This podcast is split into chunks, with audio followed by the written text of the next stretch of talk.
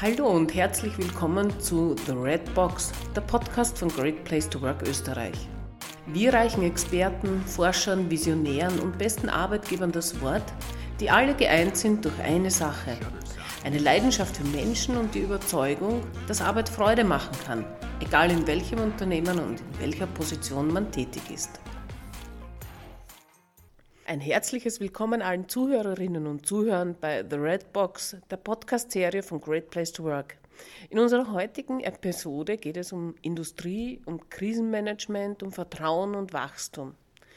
Ich bin zu Gast bei einem unserer langjährigen Kunden, Worthington Industries in Kienberg bei Gamming und ich sitze jetzt wirklich hier vis-à-vis -vis dem HR-Leiter, der schon sehr lange Jahre die Geschicke dieses Unternehmens auf der Personalseite in der Hand hat.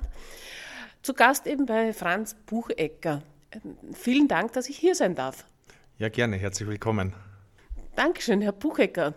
Ähm, wir haben heute einen, einen strahlenden Tag. Ich schaue hinaus auch ein bisschen in, ins, ins Wasser. Ich habe schon gelernt jetzt, äh, dieses Wasser ist nicht zum Schwimmen für die Kolleginnen und Kollegen da, sondern mehr ein Biotop, in dem sich die Natur entfalten kann. Ähm, und rundherum sind äh, viele Gebäude, in denen stark gearbeitet wird. Was macht denn Worthington, damit unsere Zuhörerinnen sich ein Bild machen können? Vereinfacht gesagt produzieren wir äh, Verpackung für gefährliche Gase und da gibt es verschiedene Methoden. Wir machen es einerseits aus Stahl und jetzt in der nahen Zukunft oder mittlerweile haben wir schon Prototypen produziert, auch aus Kunststoff. Aus Kunststoff, das klingt ja super spannend. Das heißt, in der, in der äh, jüngsten Vergangenheit ist, ist dieses Geschäftsfeld entdeckt worden und erschlossen worden? Genau, wir haben eben eine Werkshalle dazugebaut und produzieren dort äh, Behälter für Erdgastanks und Wasserstofftanks, was natürlich für die Zukunft für unser Unternehmen sehr wichtig ist, weil wir halt sehr stark auf das Thema Erdgas, aber vor allem Wasserstoff setzen. Äh, und äh, in, in den anderen Einrichtungen oder in den anderen ähm, äh, Hallen, die ich jetzt hier schon gesehen habe, werden dann die, die Stahlproduktionen erfolgen. Genau, da produzieren wir Stahlflaschen, bekannt zum Beispiel vom Schweißen, also die klassische Gasflasche das ist das Produkt, was wir hier produzieren. Äh, und wie viele Menschen sind äh, hier beschäftigt? Derzeit am Standard, und das ist immer relativ stabil, beschäftigen wir ca. 400 Mitarbeiter.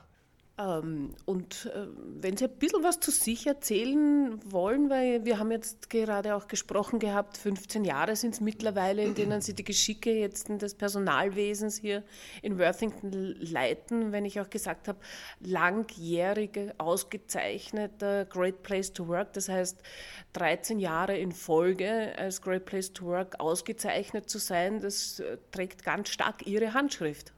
Ja, es ist, äh, also es kommt mir noch gar nicht so lange vor, dass es schon 13 Mal war. Aber grundsätzlich komme ich aus einem finnisch-schwedischen Unternehmen und bin Ende 2005 hier eingestiegen äh, mit einer sehr innovativen, äh, mit einem sehr innovativen Kollegium im Management. Und es war für einen Personalisten ein Paradies. Man konnte wirklich frei äh, entscheiden, was man machen will. Und je verrückter, desto besser.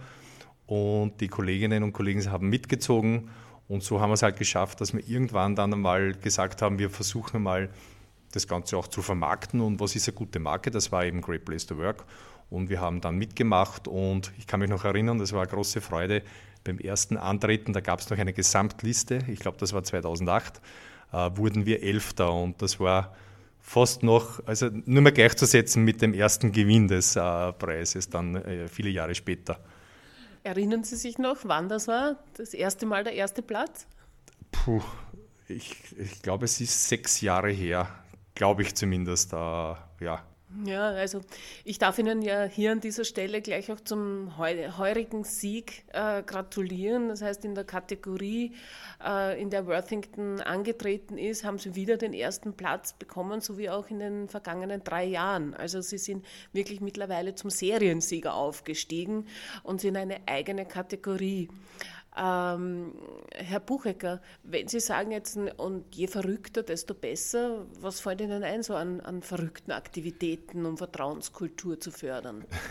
naja, verrückt ist, war vielleicht ein bisschen übertrieben, aber wir glauben, dass es nicht das Geld ist, was die Mitarbeiter glücklich macht oder irgendwelche Partys oder Geschenke, die wir natürlich auch haben.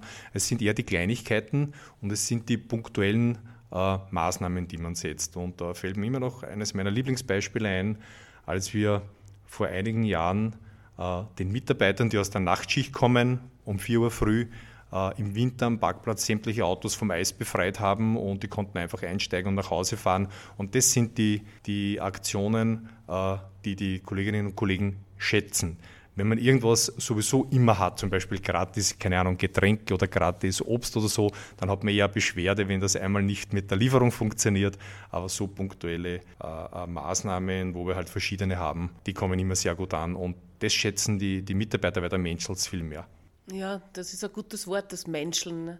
Der Human Touch, so wie wir so schön sagen jetzt, ist es, der eine größere Wirksamkeit offensichtlich bei den Menschen erzeugt, als es ähm, Einmalgaben oder, oder andere Bonifikationen sind.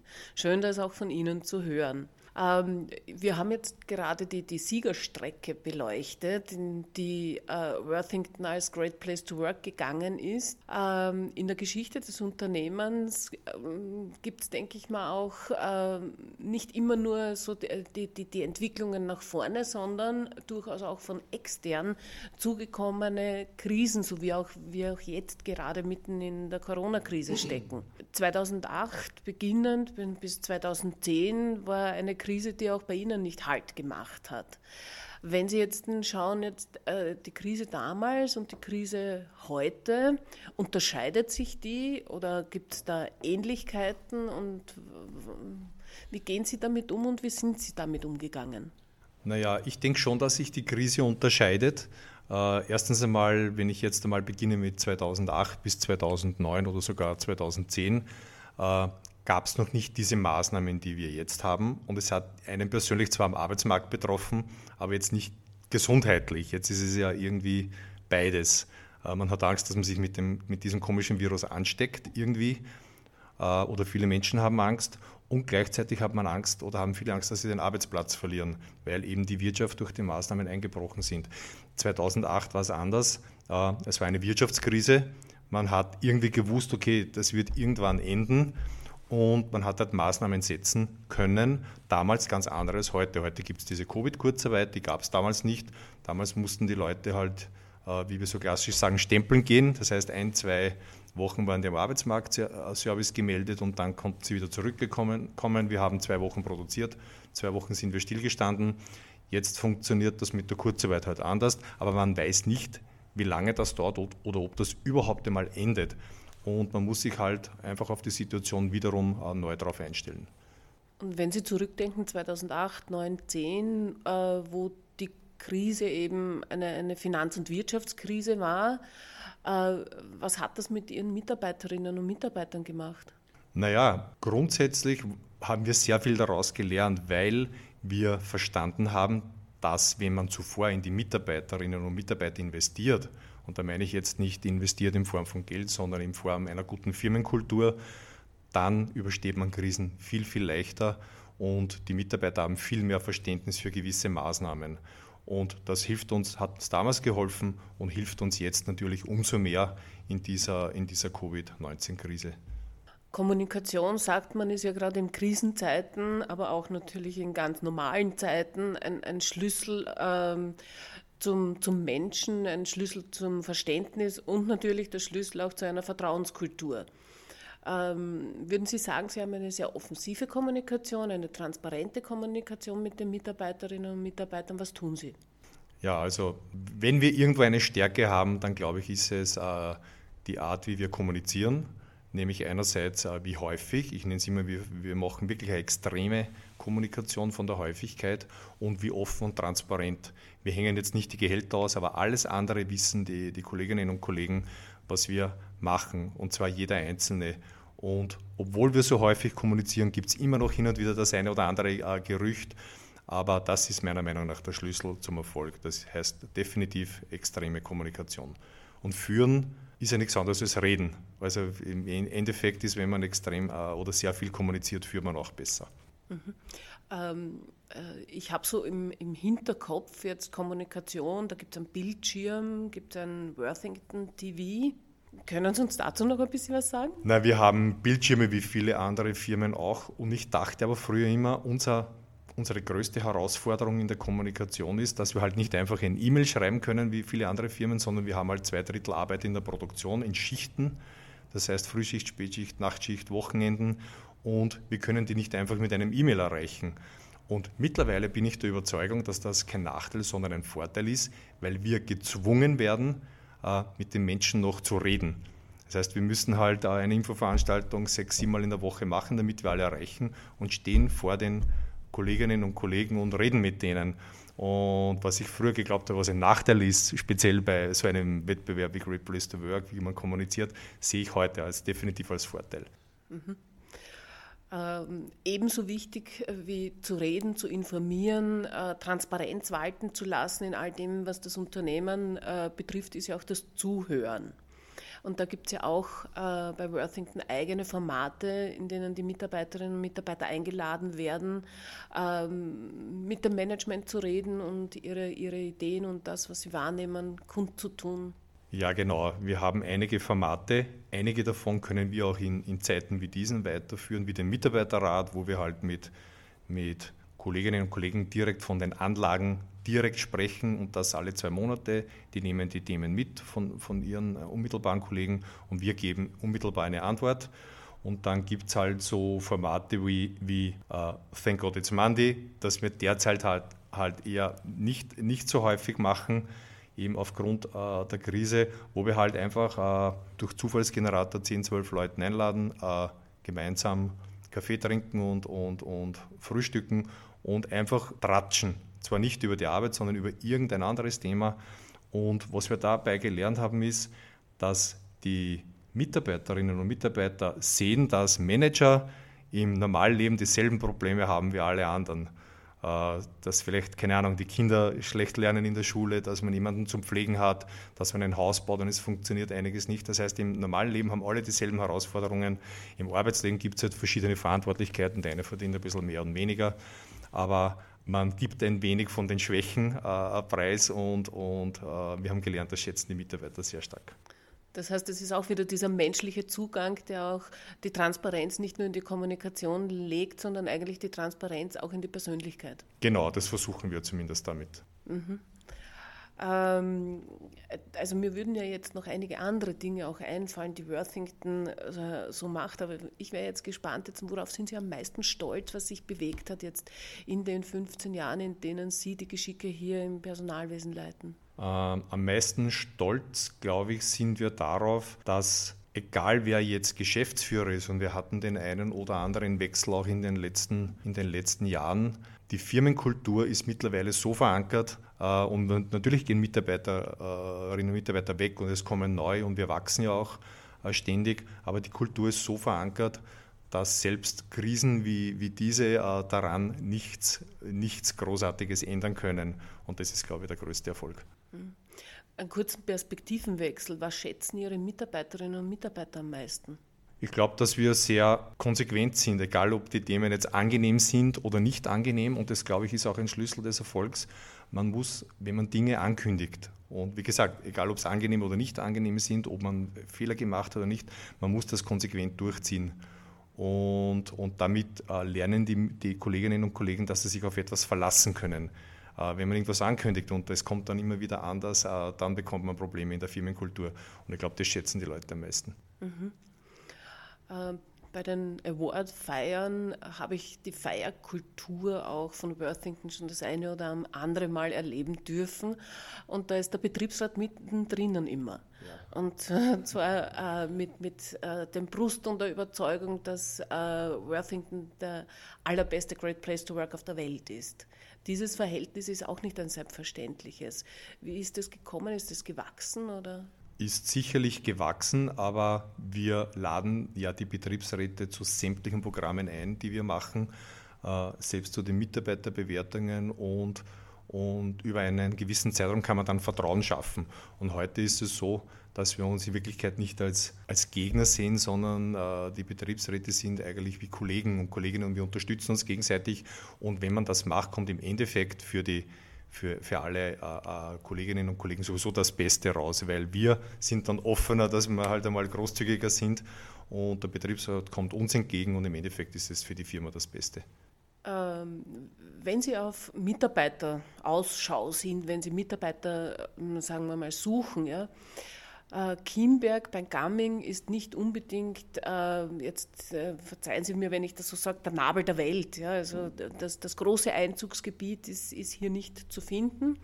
Ähm, äh, hilft Ihnen die Auszeichnung als Great Place to Work da etwas? Ja, es ist nicht, nur, nicht der Nabel der Welt, wir sind am Ende des Tals. Äh, noch dazu ist der Bezirk äh, Scheibs, wo wir halt sind, einer der mit äh, der niedrigsten Arbeitslosigkeit in Österreich, weil wir, obwohl man es nicht sieht, sehr, sehr viele große Unternehmen im Umkreis haben, die alle top sind. Und, und ganz ehrlich gesagt, die Great Place to, Work Marke, wenn wir halt Mitarbeiter suchen, ist unser bestes Marketinginstrument. Und auch deswegen, weil es erstens einmal anonym von den Mitarbeitern bewertet wird, dieser Wettbewerb. Und zweitens, weil der Name Great Place to Work löst im Kopf ein Bild aus. Auch wenn es vielleicht in der, in der Realität dann äh, andere Vorteile sind, die man hat, aber es löst im Bild aus und ist definitiv unser bestes äh, Marketinginstrument, um Mitarbeiter zu bekommen. Äh, in Bewerbungsgesprächen äh, ist es ein Thema auch von, von der Bewerberseite? Ja, also nahezu alle Bewerber, wenn man fragt, was kennt ihr von Worthington, was machen wir, kommt nicht als erstes das Produkt, äh, sondern zuerst man hört halt, dass hier äh, eine sehr gute Firmenkultur ist und dass sie beste Arbeitgeberwettbewerbe gewinnen und das kommt fast ausschließlich. Und die Erwartungshaltung äh, von Bewerberinnen an einen Arbeitgeber, haben Sie da äh, eine Veränderung auch in den letzten Jahren ähm, gesehen oder naja, einerseits sind wir gefordert, wenn, wenn wir in Great Place to Work sind, erwartet sich natürlich der Bewerber, dass er das irgendwo spürt. Äh, aber was wir auch gelernt haben, ist, wenn wir Umfragen machen, gerade diejenigen, die neu zu uns kommen und noch nicht so lange hier sind, äh, bewerten uns noch viel besser als diejenigen, die die Situation schon gewohnt sind und halt dann irgendwo einmal glauben, alles ist selbstverständlich. Mhm. Und vielleicht auch das Mitbringen, so der Vergleich macht dich sicher jetzt, dass es da wirklich einen Great Place to Work gibt. Genau, und, und das Beste ist immer noch Mundpropaganda. Und, und äh, wie gesagt, äh, die Kolleginnen und Kollegen haben ja viele Freunde oder Geschwister in anderen Firmen arbeiten und, und erzählen sicherlich, wie es bei uns läuft. Mhm. Das hilft. Mhm. Ähm, wir sind jetzt schon recht viel in die Kultur auch hineingestiegen. Äh, Vertrauen macht ja nicht nur in der Zusammenarbeit mit den Mitarbeiterinnen und Mitarbeitern äh, was aus, sondern ist eigentlich ein Fundament auch um im Arbeitsleben und im Privatleben ähm, äh, gut voranzukommen, sage ich jetzt einmal, um damit etwas zu bewegen.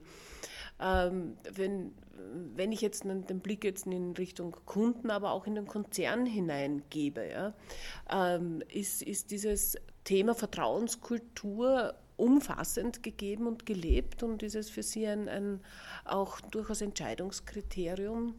Absolut. Also wenn es um Investitionen geht, äh, ist das heutzutage äh, von der Konzernseite her viel, viel einfacher noch als früher, weil ein großes Vertrauen herrscht, weil wir eben in den letzten Jahren immer wieder, immer wieder bewiesen haben, dass wir liefern, äh, liefern im Sinne von, von Erfolgen und Ergebnissen.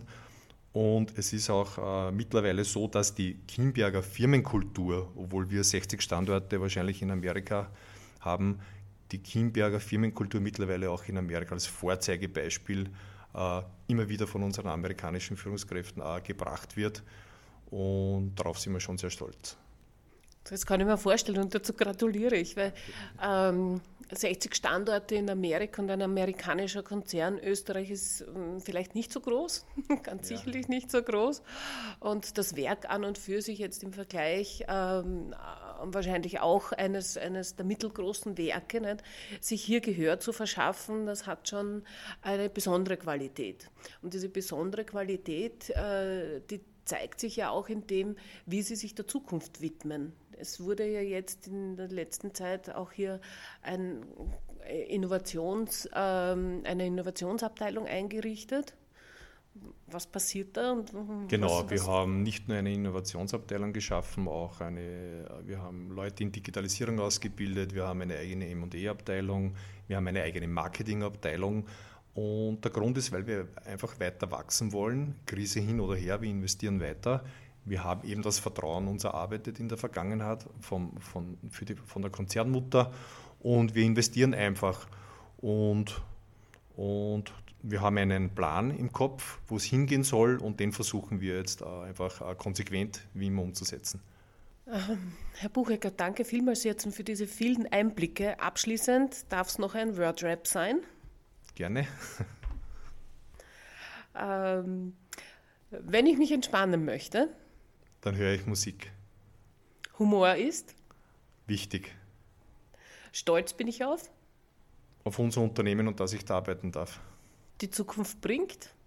Gutes. Und mein Lieblingsbuch? Kochbücher. Großartig. Ich sage ganz, ganz herzlichen Dank für dieses ausführliche Gespräch, für diese vielen Einblicke in diese außergewöhnliche Unternehmenskultur, Vertrauenskultur und ich wünsche Ihnen das Allerbeste und dass die Innovationen allesamt aufgehen mögen. Ja, herzlichen Dank.